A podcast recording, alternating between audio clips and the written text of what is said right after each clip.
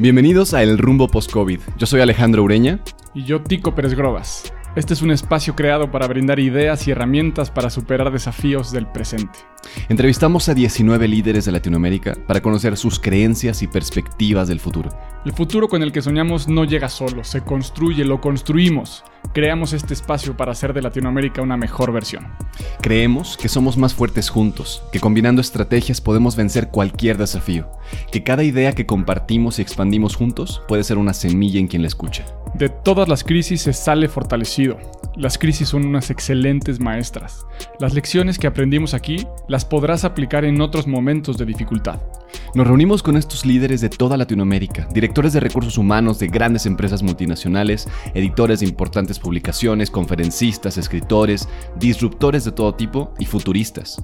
Y lo hicimos para entregarte las mejores perspectivas, las tácticas y estrategias para generar cambios profundos en tus equipos, en tu liderazgo y en tu visión. Acompáñanos a lo largo de estas entrevistas. Comenzamos. Bienvenidos a todos al capítulo 17 de la primera temporada del rumbo post-COVID.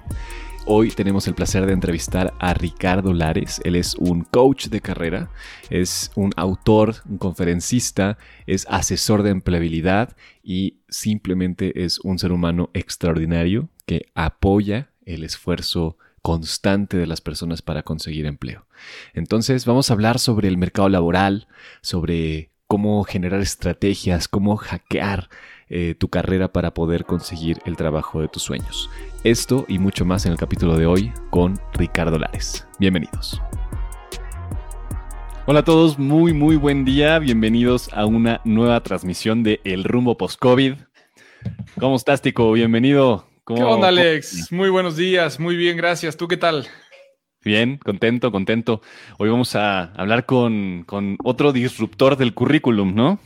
Sí, qué interesante tema. Eh, algunos le rompieron su plan de carrera profesional y hoy vamos a hablar de la oportunidad que tenemos precisamente de romper el currículum y romper muchos de los tabús que tenemos, no solamente en lo personal, de cuáles son nuestras habilidades, nuestros talentos, sino también posiblemente empezar a cuestionar lo que las empresas, el área de recursos humanos, eh, considera como requisito para contratar y atraer al personal. Ricardo, bienvenido, encantados de tenerte con nosotros por acá, un gran experto en este tema, con muchísimas experiencias que contarnos. Eh, felices de tenerte, bienvenido, ¿cómo estás? Gracias, estoy muy bien también y muy agradecido por, este espacio, eh, emocionado de tocar estos temas que sí, definitivamente eh, va, ya cambió y va a seguir cambiando la manera como lo Sin duda, sin duda. Todo está cambiando, ¿no? Todo está cambiando.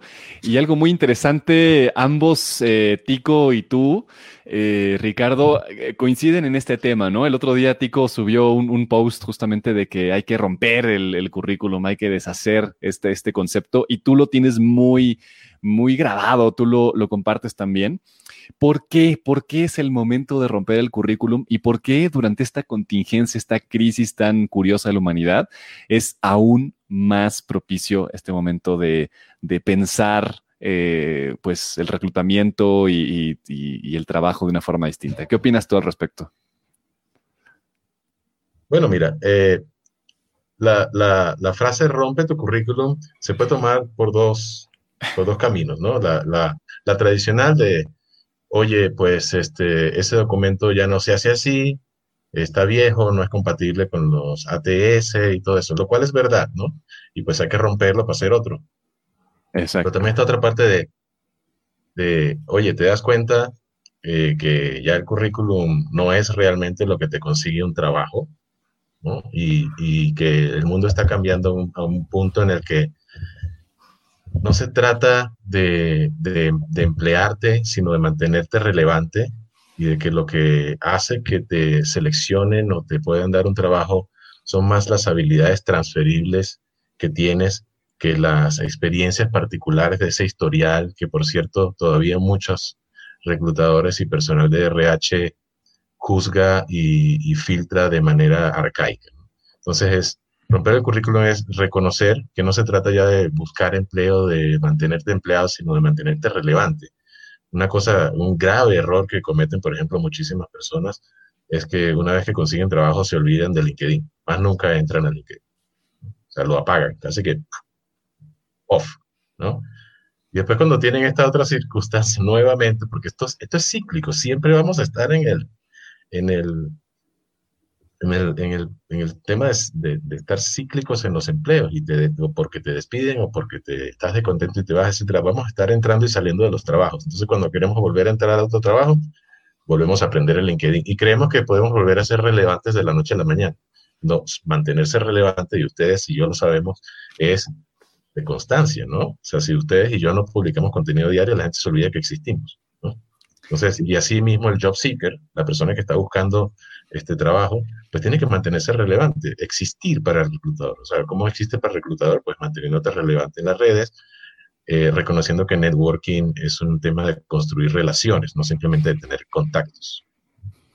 Qué interesante. Justamente en esto, Alex, bueno, es yo creo que de los más expertos en Latinoamérica para el tema de mantener relaciones en LinkedIn y generar proyectos a partir de eso, eh, no solamente levantar la mano, sino poder después eh, tejer lazos, eh, como generar este vínculo, porque partamos de esto, Ricardo, como decías, no se trata solamente de cuando buscamos trabajo. Yo creo que los tres en algún momento hemos estado sin trabajo y hemos buscado una oportunidad. Y es bien diferente hacerlo desde empezar en ese momento o empezar desde antes. Porque hay algo que creemos y que sostenemos. La mayoría de las personas no vamos a trabajar en 10 años en el mismo lugar donde trabajamos hoy. Todos vamos a tener que buscar otra oportunidad. Todos en algún momento somos candidatos de conseguir otro empleo demostrar nuestra relevancia y de ver en qué otros proyectos, incluso cuando trabajas de forma independiente como freelance, tienes que estar muy atento a cómo mantener esta relevancia. Entonces, ¿qué piensas tú, Alex, desde el punto de vista de ser uno de los top voices de, Latinoamérica en este sentido? Mira, qué, interesante esto que planteas, ¿no? Y ahorita le preguntamos también a Ricardo. Yo creo que es, es un momento muy importante que nunca habíamos tenido en nuestra historia de llegar a donde sea que queramos, ¿no? LinkedIn nos da la oportunidad, bueno, y otras redes sociales también, pero LinkedIn en particular nos da la oportunidad de contactar con quien sea, siempre y cuando te interese y tengas la constancia suficiente, ¿no? Este es un juego de constancia y un juego a largo plazo también. Eso es muy importante y es algo que no entienden la mayor parte de las personas. Que, y lo, lo, comentaba ya Ricardo, ¿no? Eh, tienes ya un trabajo, te olvidas de LinkedIn porque para ti LinkedIn es solamente una, un, el famoso Roladex, ¿no? O sea, es este espacio donde están tus contactos y está eh, lo básico y ya, ¿no? Y no, este es un momento de mucha relevancia para esta red social y necesitamos tener la claridad del legado que queremos dejar. O sea, el contenido que generemos va a quedar ahí siempre, las relaciones que generemos y lo que piensen de nosotros va a quedar ahí siempre, ¿no? Las oportunidades de los proyectos que creemos van a quedar ahí siempre. Entonces, yo creo que de eso se trata. No se trata de querer solo conseguir trabajo o solo conseguir una relación, sino el legado que quieres dejar en la gente, porque al final la creación de tu marca personal, yo creo, es el nuevo currículum, ¿no? Lo que dicen de ti cuando tú no estás es el nuevo currículum. Lo que muestran de ti, eh, lo que muestras tú mismo de ti en la red social es tu nuevo currículum. Y, yo creo que tú, y yo somos una, eh, Tico, tú y yo somos un, ejemplo de esto, ¿no? Eh, o sea, yo nunca te he mostrado mi currículum, yo no sé tu currículum y sin embargo hemos colaborado y eh, generamos proyectos, estamos generando dinero juntos y, nunca hemos visto, o sea, yo no sé realmente, ¿no? no lo había pensado. ¿Qué estudiaste o qué no estudiaste? Tú no sabes si yo estudié o no estudié, ¿no? Y, tiene que ver con la experiencia que mostramos en las redes, ¿no? Tiene que ver con, con, lo que sabemos que creamos a través de nuestra voz. Y eso es, yo creo, lo más valioso que tenemos en este momento. ¿Cómo, lo piensan ustedes? ¿Qué, les genera escuchar esto? Va, Ricardo.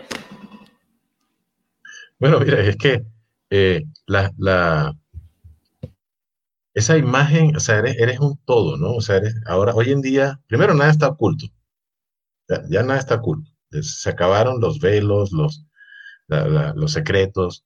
El que piensa que todavía está guardando secretos y que no pueden ser descubiertos está mal. O sea, hay maneras eh, siempre, inclusive eh, un, super chequeo, prueba de ácido que todos debemos hacer, que estamos, si estamos en el mercado laboral, es, a ver, googleate a ti mismo.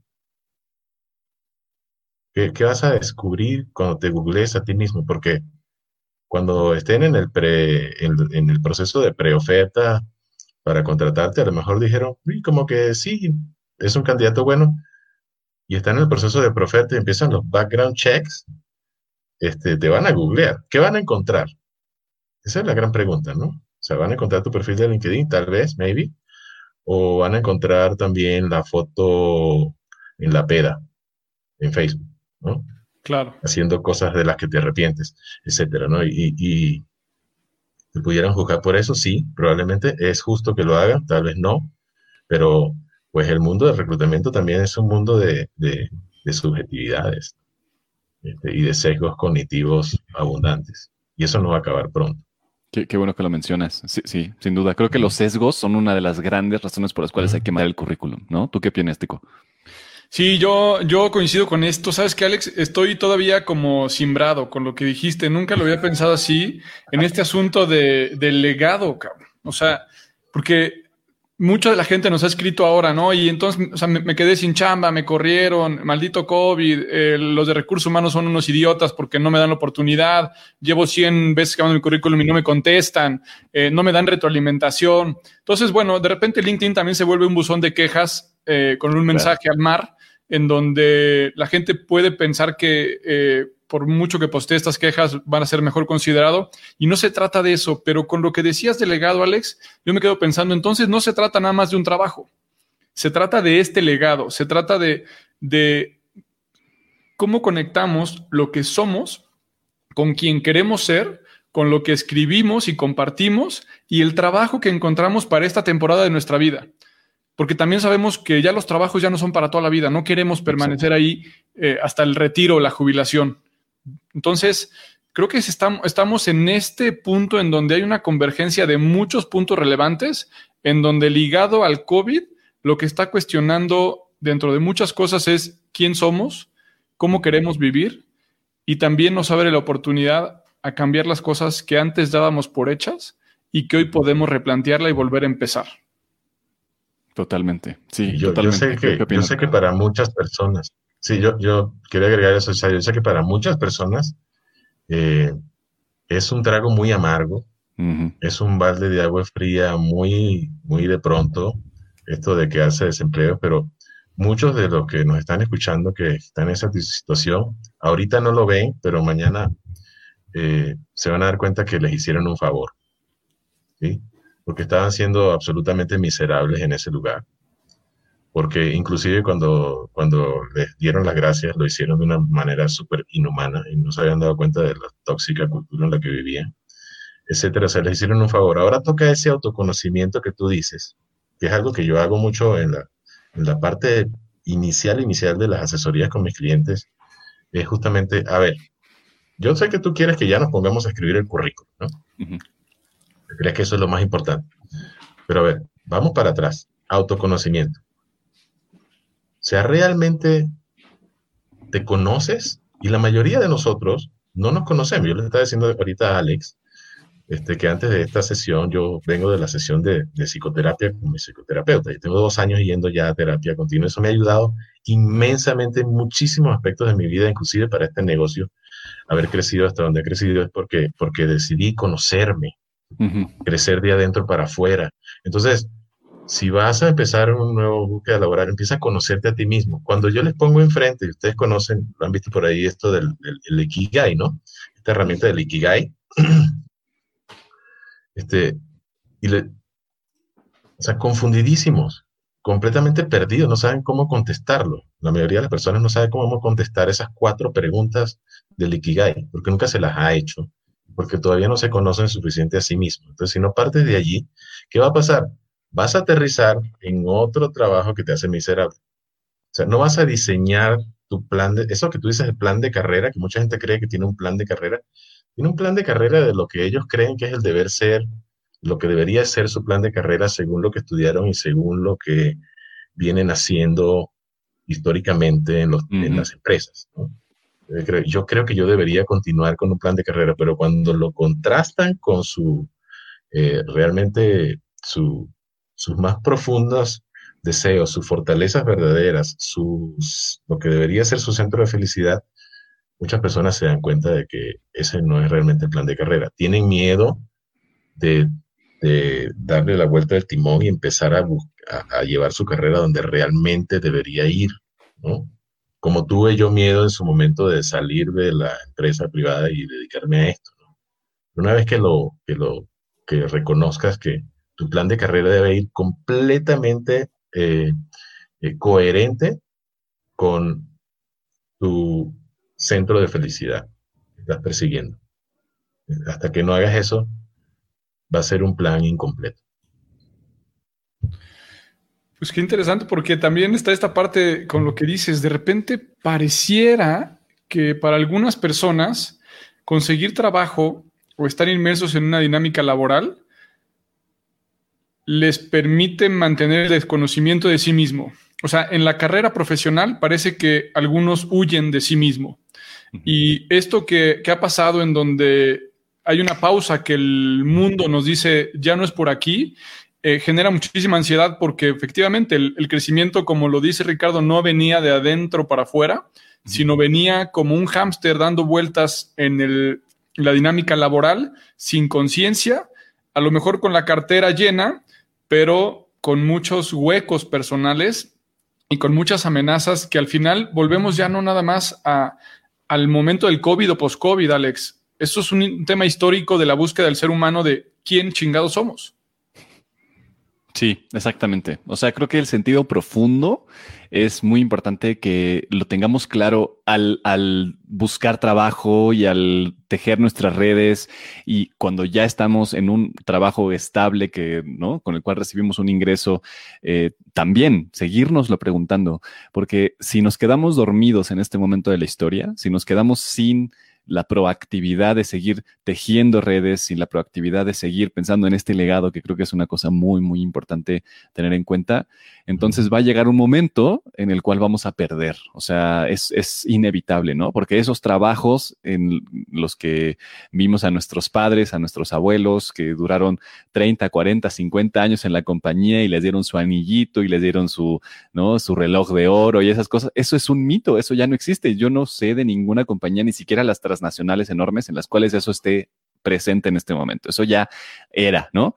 Ni modo, es un duelo perfecto a lo que sigue. Entonces, sí tenemos que replantearnos de una forma muy importante hacia dónde estamos apuntando. Yo, yo por eso veo esta parte de mirarlo en años, ¿no? No mirarlo en el trabajo que tengo en este momento, sino pensarme en la estrategia y en el sistema que tengo que generar en los próximos 10 años para poder estar lo mejor conectado que puede estar, para que las personas, sin que yo esté presente, digan algo positivo de mí, que, que, que, mi nombre resuene, ¿no? Por ahí, sin que yo esté presente, creo que eso es, es, vale oro. O sea, que puede ser que yo en este momento no tenga el trabajo soñado, puede ser, pero seguramente en 10 años sí, porque la conexión es lo que importa. Seguramente allá eh, tendré eh, las conexiones que estoy, o sea, tendré el fruto de las conexiones que estoy generando hoy y creo que eso no está limitado en este momento. O sea, si lo puedo hacer yo, lo puede hacer cualquier persona. Ese, es lo, que a mí me gustaría dejar en la mesa, ¿no?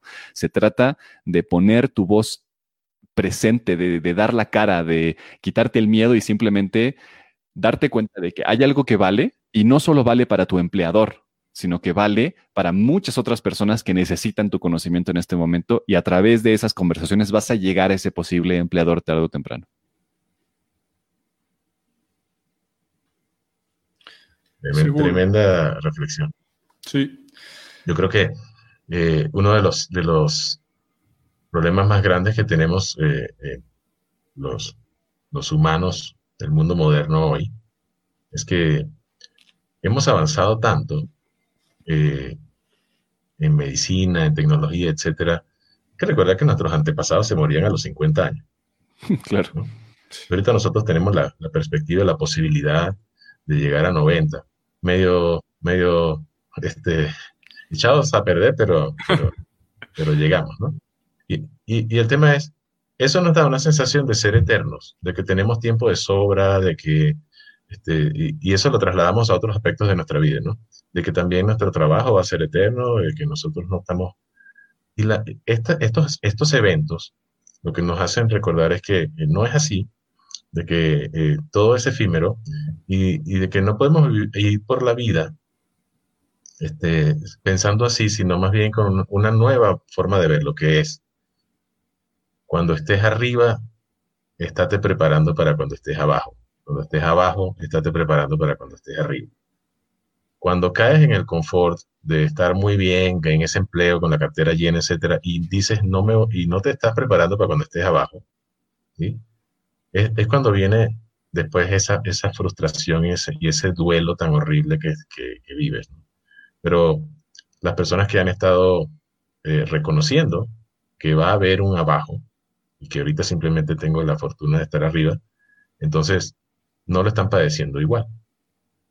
Eh, eh, es darte cuenta que inclusive esas cosas que creías que te daban seguridad, Muchos, muchos ahorita tienen que pagar la hipoteca y dicen, no, pero yo tengo un seguro de hipoteca y cuando tratas de que te lo paguen, te ponen las mil trabas y realmente no tenías el tal futuro del seguro de hipoteca, por ejemplo, ¿no? Entonces esas cosas que creías que te daban seguridad no eran tales. Y ese es el gran trancazo que se ha llevado y se está llevando mucha gente hoy en día. Este, y luego está esa sensación de el Estado, el gobierno debería rescatarme. ¿Por qué? Digo, ¿cómo por qué? Ellos tampoco tienen la culpa de que el COVID existe. O sea, es como es todo tu responsabilidad, tu responsabilidad por tu futuro y por el plan que vas a trazar. Esa pregunta temida, esa pregunta temida que le hacen a la gente en entrevista, que nadie sabe luego cómo contestar desde dónde te ves en 10 años, no es realmente la pregunta que está entre líneas ahí es, ¿en quién te quieres convertir? Y tú le preguntas eso a cualquier persona que te encuentres en la calle y uh, sería titubeando. No, no ha pensado ni siquiera. Pues entonces a mí me, lleva a pensar en este, eh, como analogía de un, un, proceso de entrevista para entrar a trabajar a algún lugar, en un proceso de selección. Tiene algunas similitudes con, con una primera entrevista, con un primer diálogo, incluso cuando buscas pareja, ¿no? en ese sentido es, pues al final, ¿no? ¿Cómo le puedes hacer creer a alguien quién eres para gustarle, para ser el atractivo, para poder eh, tener una unión distinta con, con, esa persona? Y evidentemente no le vas a decir todo lo peor de ti, pero tampoco te va a servir mentirle, porque al final del tiempo, pues va a ser descubierto. Pero lo que creo que vale la pena es poder pensar desde antes, para los que tengamos o los que no tengan trabajo ahorita es en qué tipo de persona te quieres convertir en 10 años o qué quieres que digan de ti cuando estés muerto, ¿no? O qué, en qué quieres cambiar al mundo eh, si tuvieras ese poder, ¿no? Por lo menos vivir con esa certeza. ¿Qué quieres que digan tus hijos de ti cuando sean grandes, cuando no estés? Y entonces parece que este, este tipo de procesos eh, de descubrimiento personal, de, de echarse un clavado en poderse preguntar cosas más psicológicas, filosóficas, puede abrirnos la puerta y es donde dicen ahí a lo mejor ya no es que se abran solas, es que hiciste un trabajo previo para poderte encontrar mejores oportunidades que te lleven al camino que trazaste. No nada más al azar de a ver qué vacante publicaron en OCC, es dónde carajos quiero estar, cómo quiero estar, cómo quiero vivir, con qué tipo de equilibrio y balance. Y al final de cuentas tiene que ver con la posibilidad de que hoy, más que nunca, podamos saber que en 10 años puede haber otro COVID. Y entonces sí podemos decir, ¿qué tengo que hacer hoy para que en 10 años el COVID no me coja como me cogió hoy? Deja tú en 10 años, en 3 meses viene el otro pico, ¿no? La, siguiente ola. Me, encanta lo que dice Tico. El rebrote. Y, sabes que a mí me pasa que las personas que no generan este tipo de estrategias, primero, bueno, es, por miedo, ¿no? Es como esa sensación de que necesito la seguridad en este momento, pero esa sensación de seguridad usualmente yo lo que me he encontrado es que viene de, del querer demostrar cosas, del querer mostrarle a alguien que no le importa eh, que, tienes un cierto estatus y que tienes un cierto ingreso y que tienes una cierta forma de vida. Y eso tarde o temprano nos aleja de crear esta estrategia a largo plazo. O sea, por querer vivir en la inmediatez, por querer estar en ese puesto a, costa de lo que sea, eh, en fin, empezamos a desarrollar una forma de mirar el mundo con mucha inmediatez sin mirar hacia adelante y entonces justamente nos tiran estos, estos momentos porque no sabemos vivir en, en como en una frugalidad, por, ejemplo, ¿no? No, sabemos eh, ahorrar, ¿no? No sabemos desarrollar esta mentalidad en la cual lo que importa es mi mindset, la forma en la que miro el mundo y no tanto la habilidad que desarrollé hace cinco años que hoy ya no importa, ¿no? O sea, porque me metí ese trabajo en el cual eh, solamente sabía hacer ventas de seguros, por, decir una tontería, ¿no? Y, me doy cuenta de que eso ya no vale, porque no lo puedo, no puedo trasladar ese conocimiento y como me quedé dormido en esa, en esa hamaca, pues no pude navegar la ola de una forma adecuada. Entonces, yo lo que diría así de inmediato es, quitémonos el miedo a dar la cara, ¿no? Quitémonos esa sensación de que queremos demostrarle a alguien algo que no somos y realmente pensemos en lo que tú decías, Tico, ¿no? Eso de qué, quiero que digan mis hijos eh, cuando, cuando yo no esté, qué quiero que diga la gente cuando yo no, yo no esté aquí presente, qué, relaciones quiero, quiero poder eh, disfrutar en 20 años, ¿no? Es, ese tipo de cosas nos pueden poner en la perspectiva adecuada para que siempre tengamos el mindset de aprendizaje, de creación, el mindset de, generar relaciones independientemente de que, uy, no, ya es que como ya conozco al CEO de mi compañía, entonces ya estoy bien relacionado. No, o sea, eso no vale para nada. Tienes que estar relacionado con 50 diferentes CEOs de 50 diferentes países para poder decir, sí, puedo tener la resiliencia suficiente para que no importa qué tipo de crisis venga, si es económica, si es de higiene, si es una guerra, siempre voy a saber cómo eh, moldear mi vida y cómo, cómo seguir dejando ese legado que me planteé en un principio, ¿no? ¿Cómo, cómo lo piensan ustedes, Tico Ricardo? Yo, yo creo que, que, eso que tú dices, que es súper importante, solamente se puede lograr desde, desde el autoconocimiento y desde la, una disposición genuina de, que, de, estar, de, estar, de querer incluso retar tus propios paradigmas, de querer retar tus propias creencias, etc. Eso es algo que típicamente se encuentra o se logra a través de terapia. Yo creo que es muy importante también que nosotros hagamos como este pequeño paréntesis de que lo que estamos diciendo aquí ahorita, a muchas personas ahí afuera les puede sonar así como que, ah, sí, ya está. Lo dice, porque ustedes lo dicen, pero ustedes no están viviendo lo que yo estoy viviendo. Yo lo estoy pasando muy mal. Yo necesito comer mañana. Yo, yo estoy viviendo estrés. Yo estoy teniendo ataques de pánico, no sé qué más. Yo no me puedo poner a pensar así. Yo a mí lo que me urge mañana es que me paguen algo para yo poder. Lo entiendo. O sea, es eh, vivimos en un mundo de, ansiedad eh, ahorita y para muchas personas va a ser difícil dar ese pasito para atrás y, hacer y pensar de esta manera, ¿no? Entonces, ¿cuál es la llave que, que destraba eso? Realmente buscar ayuda. Buscar ayuda, y cuando digo buscar ayuda, no solamente de su red de apoyo más cercano, de su tribu, sino también de verdad, eh, eh, si estás teniendo ataques de ansiedad, de pánico, de depresión, buscar la ayuda psicológica. No está mal, este, está muy estigmatizado más bien, de más, más de la cuenta, de, estigmatizado, el, procurar la ayuda psicológica cuando realmente es lo único que te puede sacar de ese hoyo. Por supuesto. A ver, estoy viendo muchísimo eh, cómo empezábamos desde el currículum, lo laboral, las oportunidades, el desempleo y de repente vamos profundizando en las personas, en la psicología. Y entonces, ¿qué tanto podríamos decir que las empresas, los reclutadores, los directores están buscando personas no profesionales? Que en la medida en que tú trabajes y desarrolles tu persona, te conviertas en, una mejor versión de ti mismo, va, va, a ser proporcional las oportunidades que encuentres laboralmente. ¿Encuentran una lógica así en ese pensamiento?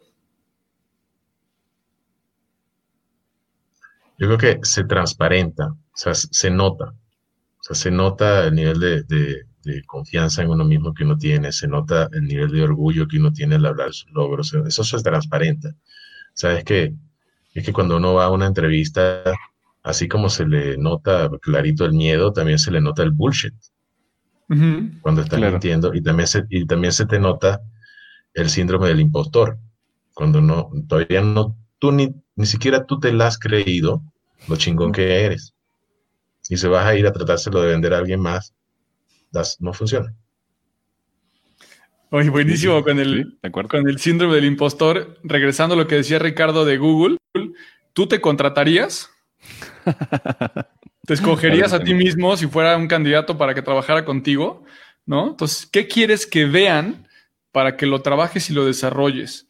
¿No? Y entonces, de toda esta gente que nos ha escrito ahora con, con, este programa de, oye, ¿cómo le hago para buscar este trabajo, para conseguirlo? Te mando mi currículum.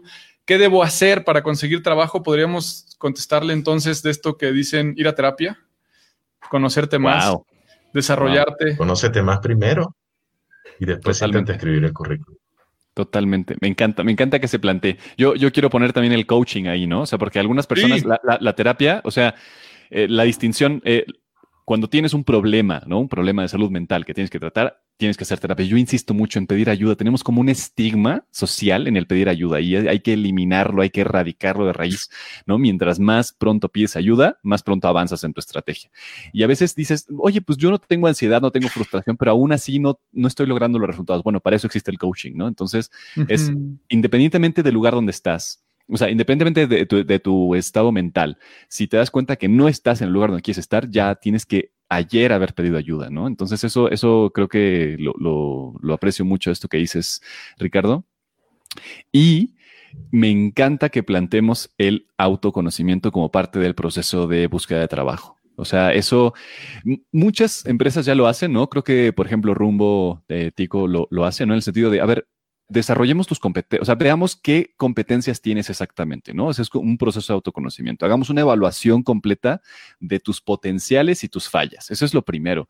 Y después, ¿qué hacemos con eso, no? Hay muchas personas que a partir de eso dicen, ok, ya me encanta saberlo. Qué bueno que eso existe.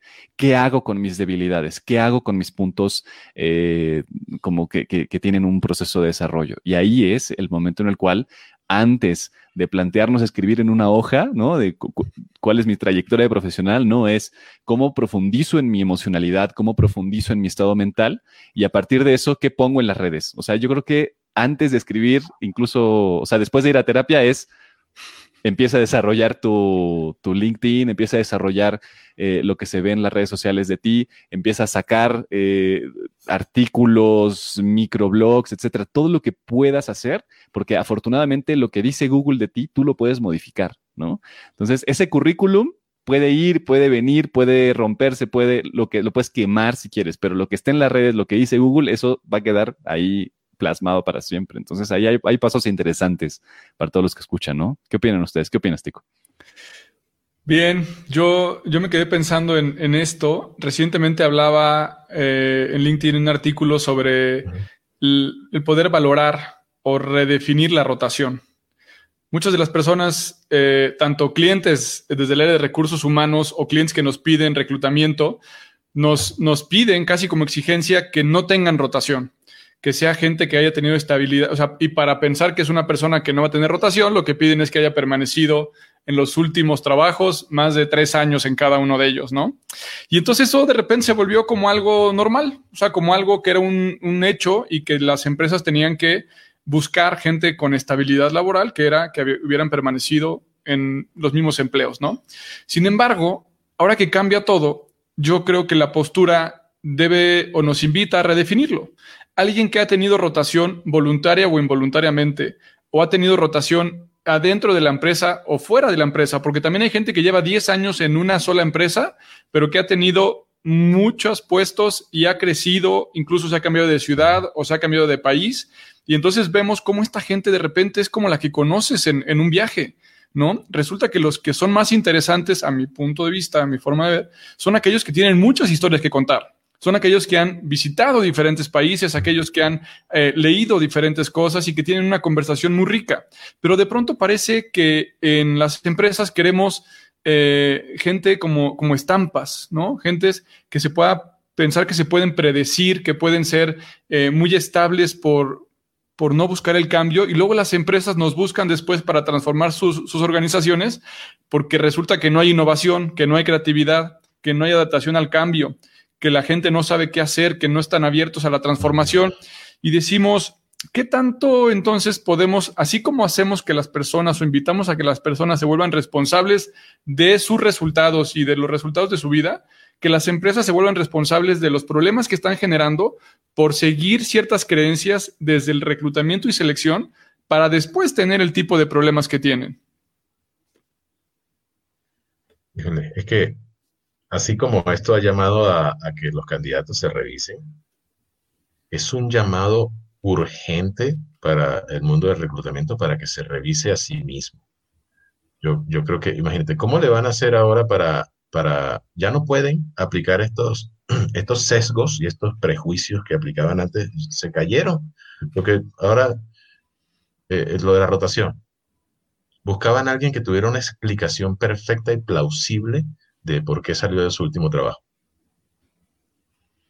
Ahora, ¿cómo, ahora cómo le hacen? Si, si todo el mundo dice, este, no, mi trabajo desapareció de la noche a la mañana. Antes alguien respondía eso y le decían, no te creo, algo ocultas, estás ocultando algo. Si no me quieres contar la historia completa, seguro te corrieron, cabrón, ¿no? Dice, no, no, no, en serio, la empresa quebró y, me hablaron un día y me dijeron bye, ¿no? ¿Qué fue lo que pasó ahorita en estos meses? Ahora le tienes que creer, ¿no?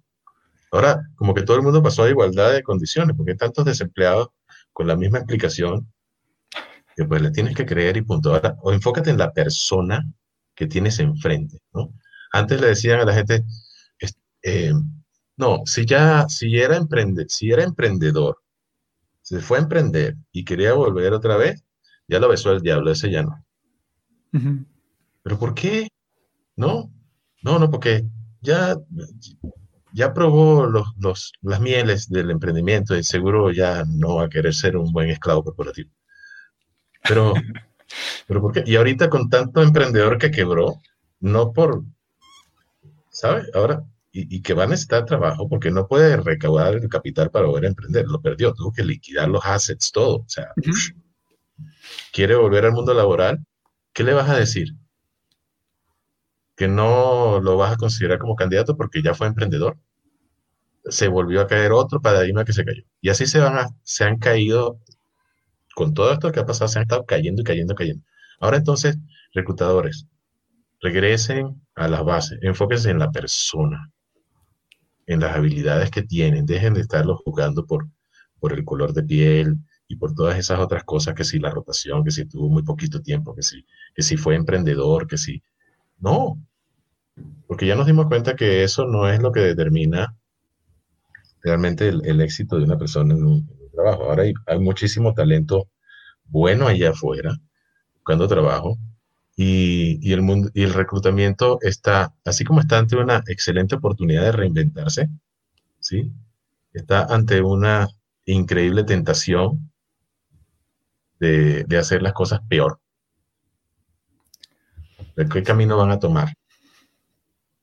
Y cuando digo esa tentación de hacer las cosas peores, tomar ese camino de decir, oh, eh, hay un montón de talento y está de buen fin. Dos por uno. Está barato. El 50%. Está barato, ¿no? ¿No? Este, ¿Quieren tomar ese camino en serio? ¿O quieren tomar el camino de, rehumanizar el proceso de reclutamiento, quitarse todo ese montón de sesgos, entrenar mejor a la gente que tiene en el front line del reclutamiento para que no le estén llegando? Yo, tengo una historia comiquísima, a mí me da risa porque eh, yo salí hace más más aproximadamente un año del mundo corporativo y en los primeros días, cuando todavía yo no definía qué diablos iba a hacer, sí hablé con unos cuantos contactos, networking y eso, y, y curioso, hace unas semanas, eh, una de esas semillitas que sembré dio fruto. Estamos hablando de siete, ocho meses después. Eh, y, me, y que me hablan de una entrevista porque un amigo mío me recomendó ese. Y la, primera pregunta que me hizo la reclutadora de una importante cervecera ¿cuántos años tienes? Yo dije, ya, ya empezamos mal, ya, ya. El resto de la entrevista para mí fue así como hacerle la cortesía de no, de no colgar el teléfono. Eso se tiene que terminar. No vamos a llegar a ninguna parte con esas viejas prácticas. Sí, hay unos hábitos en reclutamiento que son realmente tan nocivos, ¿no? Y que vienen de una historia, de un, justamente de una historia que ya no existe también, ¿no? Ya no importa eso. Justamente ahora, en este proceso de crisis, qué valiosa es la intervención de personas que tienen más de 50 años, por ejemplo, que ya han vivido varias crisis, ¿no? O sea, lo valioso que es para una empresa joven el tener el input de varias personas de más de 50 años que no han vivido una, sino varias recesiones económicas, que saben cómo es el proceso de readaptación. O sea, creo que eso es muy, muy importante y también yo he visto con mucho agrado que, que ya no hay barreras. O sea, cuando tú tienes la disposición real a aprender a usar herramientas nuevas, hay una equidad ya muy, muy evidente entre personas mayores y millennials, centennials que ya, ok, nacieron con, con esta filosofía digital, pero también las personas de 50 años, con toda su experiencia, usando bien una herramienta, pueden generar un, una, una, o sea, mucha, mucha potencia en una empresa. Y eso es muy importante que lo volvamos a reconocer. Y al final también yo, yo quiero plantear algo aquí y es esto que, decías, Ricardo, de que tal vez también este momento del COVID y el post-COVID, como, como lo hacemos en, este, en esta serie, pues no, no nos dé tiempo a, a replantearnos de forma adecuada lo que queremos, ¿no? O sea, yo, he visto con, con, un poco de temor, por ejemplo, ahora que estamos volviendo a actividades que es muy debatible si debería o no debería ser, pero ahora que están volviendo lentamente las actividades en diferentes estados en México y en otros países, que, que van a volver las malas prácticas y que incluso vamos a exagerar las malas prácticas para tratar de recuperar eso perdido.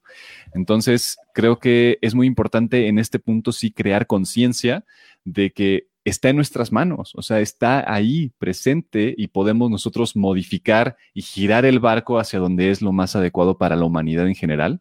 Y les preguntaría a los dos, ¿no? ¿Qué, qué recomendaciones le darían a las empresas en este momento para no caer en las mismas malas prácticas? ¿Qué podemos hacer en conjunto para que podamos crear una cultura de reclutamiento, una cultura del trabajo, una cultura de inducción mucho más potente que, nos lleve a crear empresas realmente trascendentes y que nos lleve a salvar la economía de esta región en esta recesión que viene, ¿no? ¿Qué dirían, qué dirían ambos ahí como recomendaciones?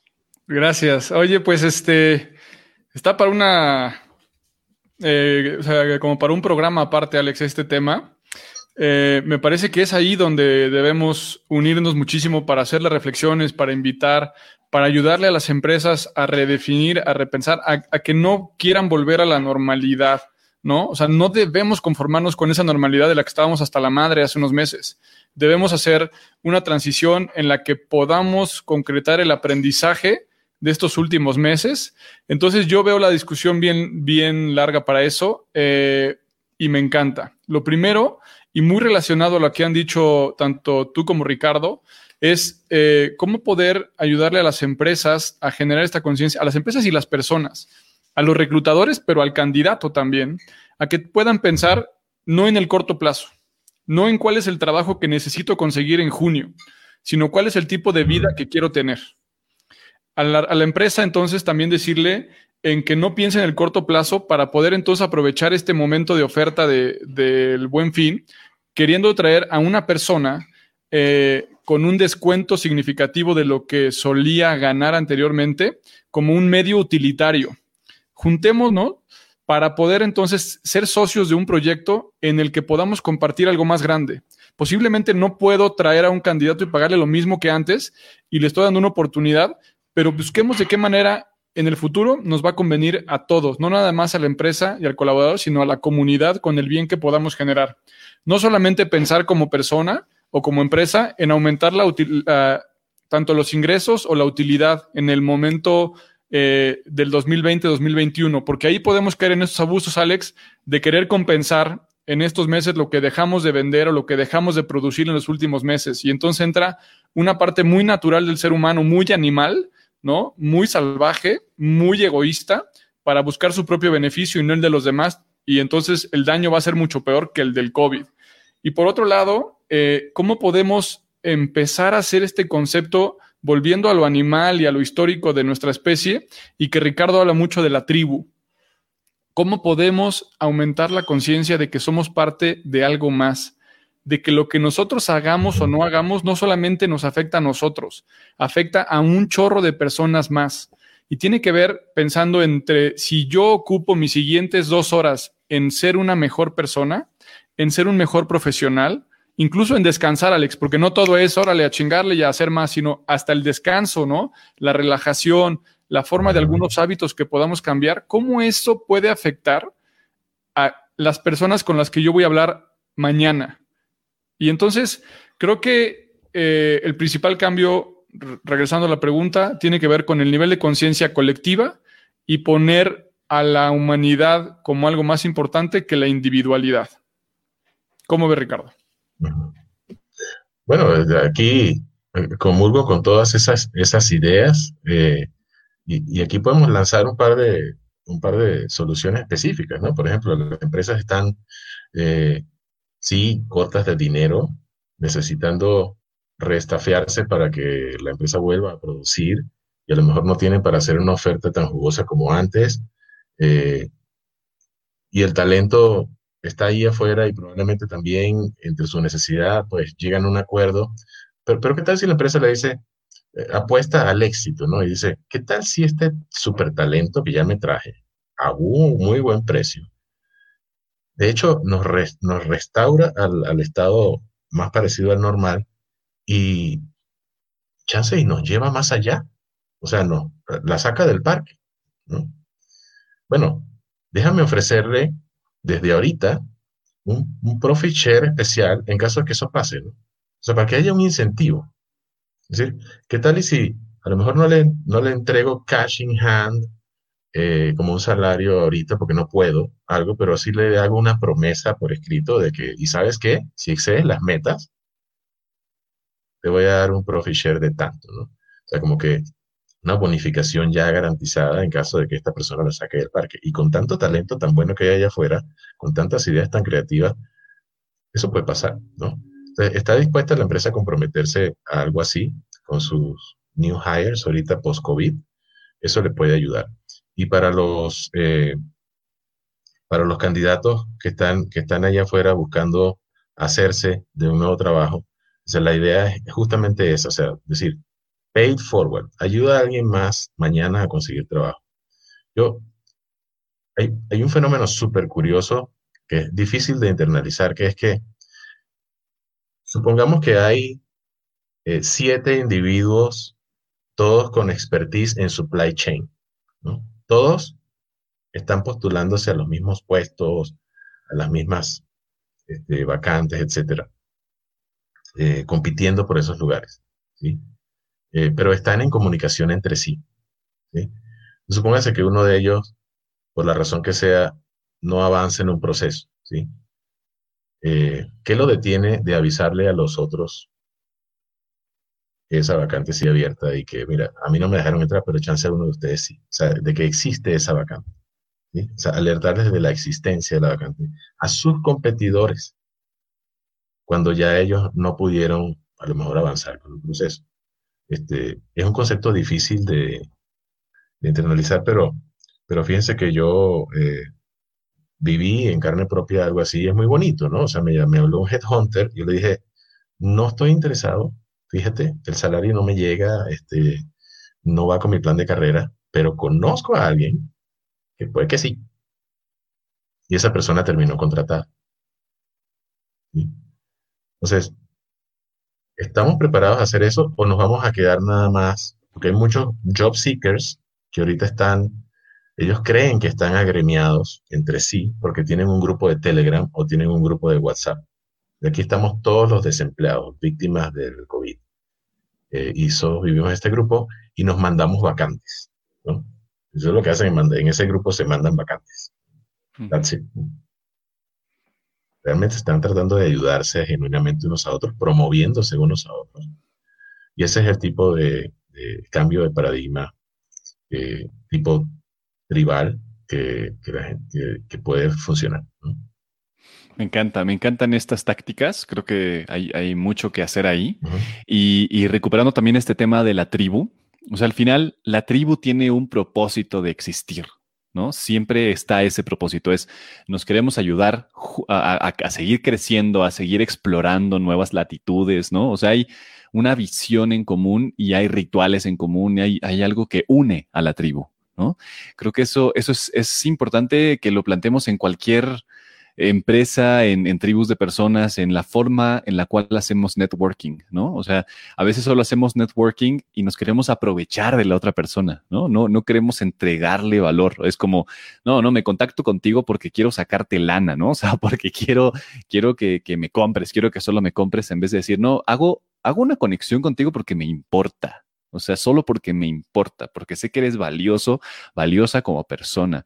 Y eso se siente, así, así como dijiste, Ricardo, ¿no? Que eso cuando entran a la, entrevista y, se siente la confianza, eso también se siente al crear relaciones. O sea, se siente cuando alguien realmente hace una relación genuina porque hay algo de valor ahí o cuando realmente solamente quieres venderle por venderle, ¿no? O sea, e, eso es importante que te lo cuestiones, o sea, los que están escuchando ahorita la repetición, que te cuestiones desde dónde te estás relacionando y cómo muestras ese efecto, o sea, cómo las demás personas te perciben, ¿no?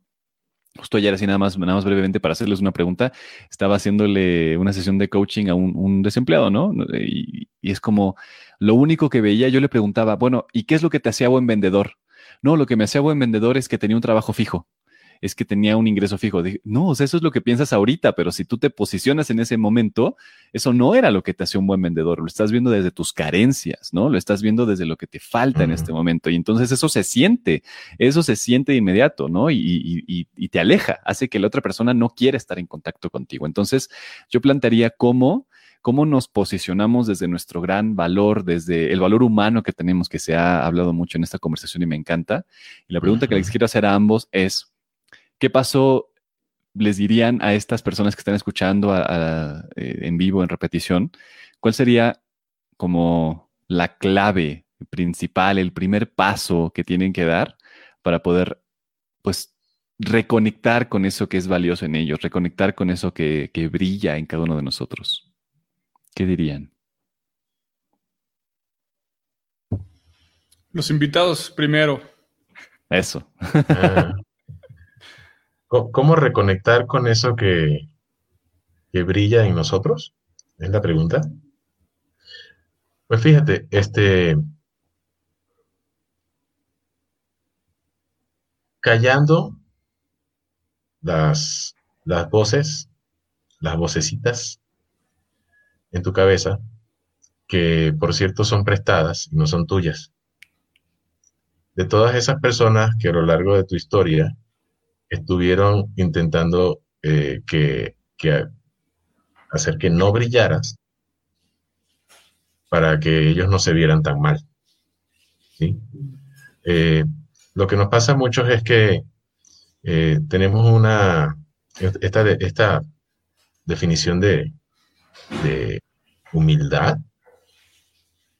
Y creemos que humildad es eh, ser sumiso o humildad es no, eh, no hablar con orgullo de tus logros, ¿sí? Este, pero eso realmente nos lo, nos lo, nos lo taladró en la cabeza toda la gente mediocre de la que nos rodeamos en el pasado, que no quería que nosotros brilláramos más que ellos porque ellos iban a ver peor de lo que ya eran. ¿Sí?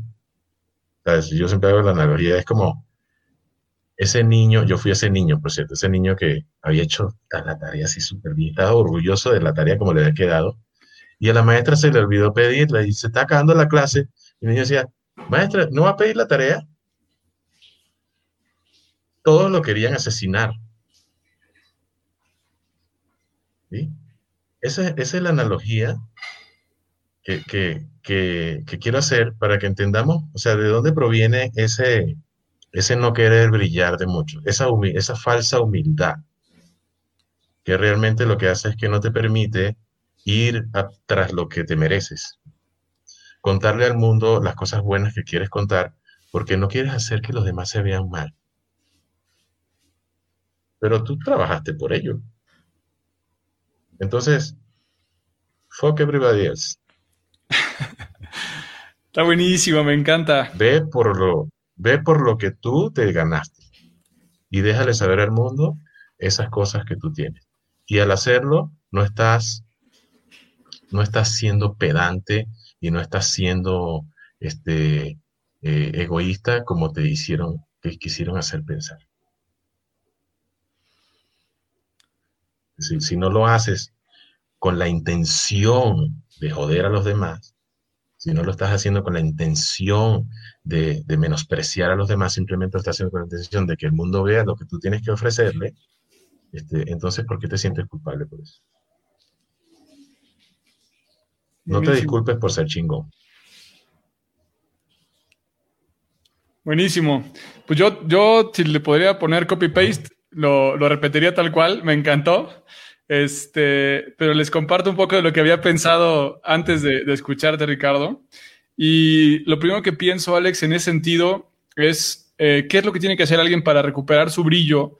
Yo lo primero que pensé fue cerrar los ojos, ¿no? O sea, eh, el brillo no está fuera, el brillo está dentro. Y para eso tiene que pasar por un proceso de reflexión, de, de recordar. Y ese recuerdo creo que aprovecho el, viaje que nos invitaba Ricardo al pasado, a escuchar esas voces, pero también a recordar esos momentos en los que fuiste feliz, en los que alguien te dijo que estabas haciendo las cosas muy bien, aquellos momentos en los que a lo mejor sin importar el resultado tú eras feliz haciendo lo que hacías.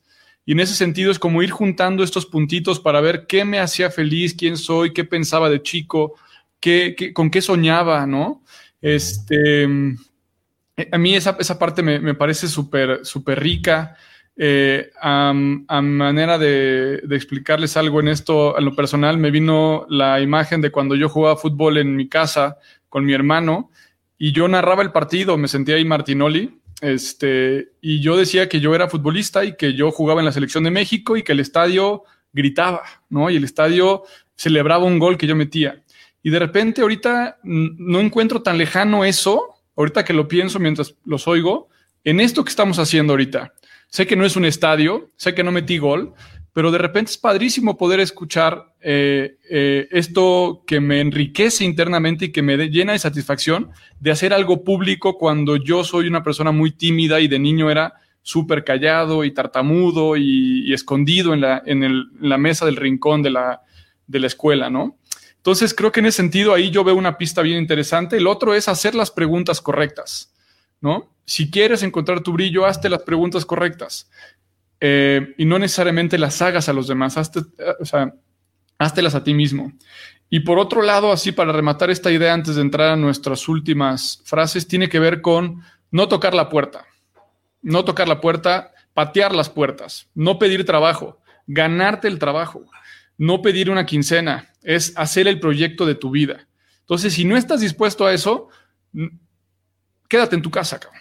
Prende Netflix, prende Facebook y platica con tus amigos. Qué cosa. Perfecto. Bravo. Oye, nada más, ahí está. Eso, ya una pieza de contenido viral. Ahí La voy a pedir edición en unos minutos más. Oye, pero también quiero nada más puntual, antes de pasar las preguntas, está como hablas de recordar y, a mí me, algo que me gusta mucho la palabra recordar es que viene de recordis, que significa volver a pasar por el corazón. Y eso es ah, bien bonito, ¿no? O sea, volver a pasar por el corazón, que muchas veces tiene que ver con eso, con reconectar con, con, con tus deseos más profundos que han sido callados por, por otras voces, como decía Ricardo también, ¿no? Entonces eso, me, llevo mucho eso, esa inspiración para volver a pasar por el corazón y ojalá que todos los que escuchan también, ¿no? Independientemente del lugar donde estén, la jerarquía, si tienen empleo no tienen empleo, si están buscando, son emprendedores, lo que sea, es vuelvan a pasar por su corazón y, recuperen ese brillo que es muy valioso y que seguramente los va a llevar a alturas insospechadas, ¿no? al, al mejor al más alto rendimiento, a la mejor versión, como insistimos en rumbo tanto, ¿no? Súper. Qué padre, qué buena conversación. Riquísimo. Oye, pues les parece si pasamos a, nuestro cierre particular, Ricardo, en donde hacemos algunas preguntas. Eh, creo que ya viste por ahí en algunos programas un poco la dinámica es preguntarte algo con asociación libre. Tú ya llevas dos años en psicoterapia, entonces debes tener ahí muy fresco el inconsciente para que lo dejes fluir. No hay diván, pero sí hay asociación libre. De modo que te vamos a preguntar cinco cositas, Alex y yo, y dinos lo que te venga en mente en cinco palabras máximo para ver qué hay ahí y qué nos puedes dejar de herramientas y de conocimientos para, para compartir en ese sentido. Entonces, la primera sería, ¿en qué piensas cuando escuchas la palabra futuro? Eh, futuro es igual a responsabilidad. Fenomenal. La siguiente es, ¿cómo te imaginas que va a ser el trabajo post-COVID? ¿El trabajo qué? Perdón, se cortó. Post-COVID. El trabajo después del COVID, ¿cómo te lo imaginas? El trabajo eh, va a ser con más conciencia. Seguro. ¿Cuáles serían las características más importantes de los líderes después del COVID?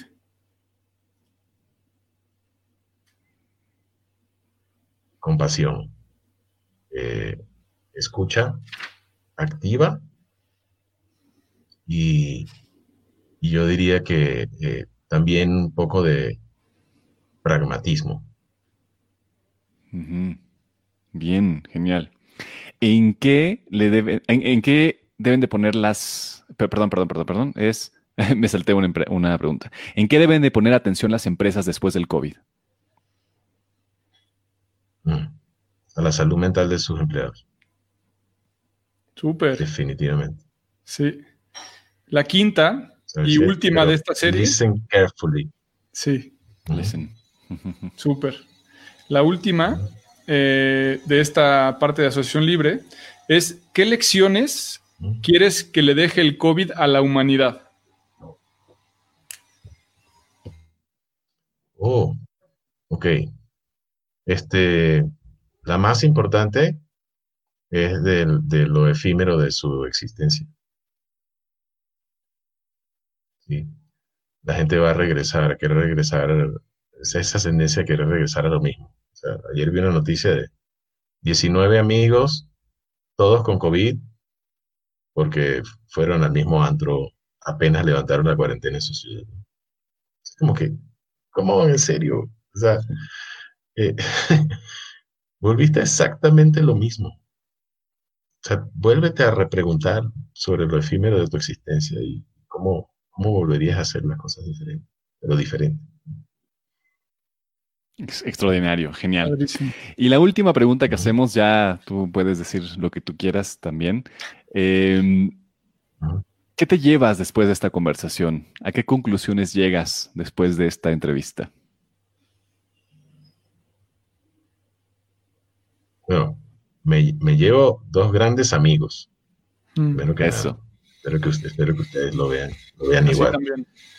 Eh, y, y me, y me llevo también eh, un, un par de cosas importantes que, quiero también compartir con el, con el resto de mi, mi audiencia, que es este tema de los de, la reconexión con, con contigo mismo a partir de tus recuerdos, ¿sí? incluso con ese niño interior que, mencionó- que, de alguna manera mencionó Tico. Eh, y, y me llevo que, que este tipo de dinámicas de verdad son, son- estoy, es que estoy viendo los comentarios de- al lado de la gente que está en vivo, ¿sabes? Y, y- y lo que me llevo de eso es eh, que es posible tocar las vidas de muchas personas, ¿sí? Eh, y que por eso, y, y- que por eso debemos estar haciendo este tipo de dinámicas y conversaciones más seguido, ¿no? Porque creo que nosotros a lo mejor estamos un poquito más despiertos que el resto, pues, no sé, este, y tenemos por eso esa misma responsabilidad de ayudar a los otros. Digo, sin arrogancia y sin ego, pero creo que los comentarios de la gente de alguna manera me hacen pensar eso. Qué Genial, padre. qué bonito. Muy bien.